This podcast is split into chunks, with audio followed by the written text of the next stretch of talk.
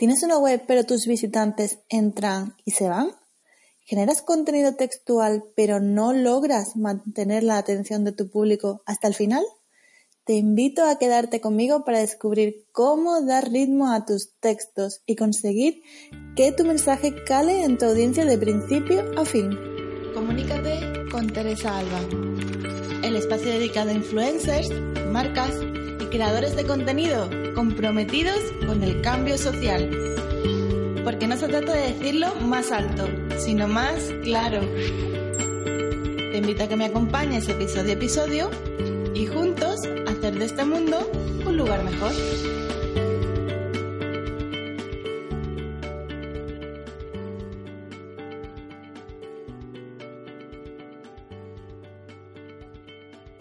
El tiempo es oro es el activo más valioso que tenemos. A esta realidad se le suma que en Internet podemos encontrar miles de respuestas a una misma pregunta, por lo que tú solo tendrás apenas unos segundos para convencer de que la tuya debe ser la elegida. Así que si tienes un negocio online, un blog o una página web, o mejor aún, generas contenido por una buena causa y debe ser leído, acompáñame unos minutos. Estás escuchando a Teresa Alba y estás a punto de conocer algunos consejos que te ayudarán no solo a que tus textos resulten más convincentes, sino a que además den ganas de bailar, como si de la canción más pegadiza de la temporada se tratase. Dicho todo esto, paso a compartir contigo los 5 tips para comunicarte a través de tus textos con gancho, energía y mucho, pero que mucho ritmo. Tip número 1. Redacta frases y párrafos cortos. Las frases y párrafos largos, lejos de mejorar el ritmo de un texto, lo ralentizan. Es más, dificultan su comprensión y pueden incluso llegar a generar confusión en la mente de quien los lee.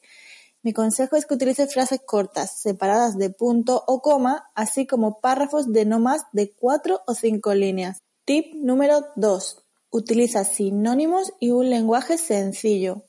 Cuando utilizamos un lenguaje fresco, jugando con diferentes expresiones para describir aquello que queremos transmitir, el ritmo de nuestros textos mejora exponencialmente. En este sentido, recuerda utilizar sinónimos para evitar resultar redundante y, siempre que tu mensaje vaya dirigido a muchas personas, deja a un lado los tecnicismos que solo son entendidos por unos pocos. Tip número 3. Incluye subtítulos y negritas. Los subtítulos ayudan a estructurar el contenido de forma coherente, ordenada y lógica. Con ello, avanzar en la lectura de tus textos resultará mucho más sencillo, favoreciendo además esa segunda lectura tras hacer un primer escaneo. Al igual que nos ocurre con los subtítulos, destacar ideas o palabras importantes con el uso de las negritas ayuda a escanear y añadir especial énfasis en determinadas partes del contenido. Tip número 4. Apóyate en los conectores. La mejor forma de unir esas frases y párrafos cortos que te he recomendado en el primer tip es utilizando conectores. Su uso te ayuda a enlazar ideas, a darle sentido al texto y a mejorar su cadencia.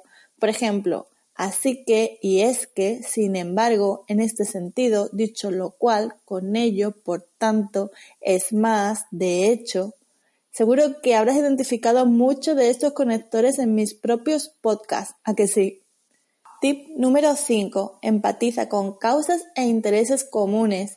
Como último apunte, recuerda ponerte la piel de tu audiencia y matizar en aspectos que sean de un interés común. De nada servirá que tus textos tengan ritmo si la causa del mensaje es demasiado pobre.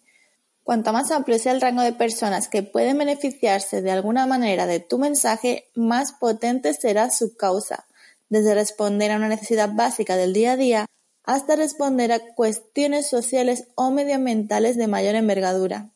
En definitiva, los textos con ritmo mejoran la experiencia de quienes te leen o escuchan, pues recuerda que tus discursos también pueden o deben llevar un guion escrito, tema del que te hablo en el episodio número 8. Y antes de despedirme, me gustaría preguntarte, ¿sueles analizar lo que realmente tus textos hacen sentir? Espero tus comentarios y si te ha gustado recuerda dar like al episodio y suscribirte para no perderte nada. Muchas gracias. Hasta aquí este episodio. Pero recuerda, son los pequeños cambios los que mueven el mundo.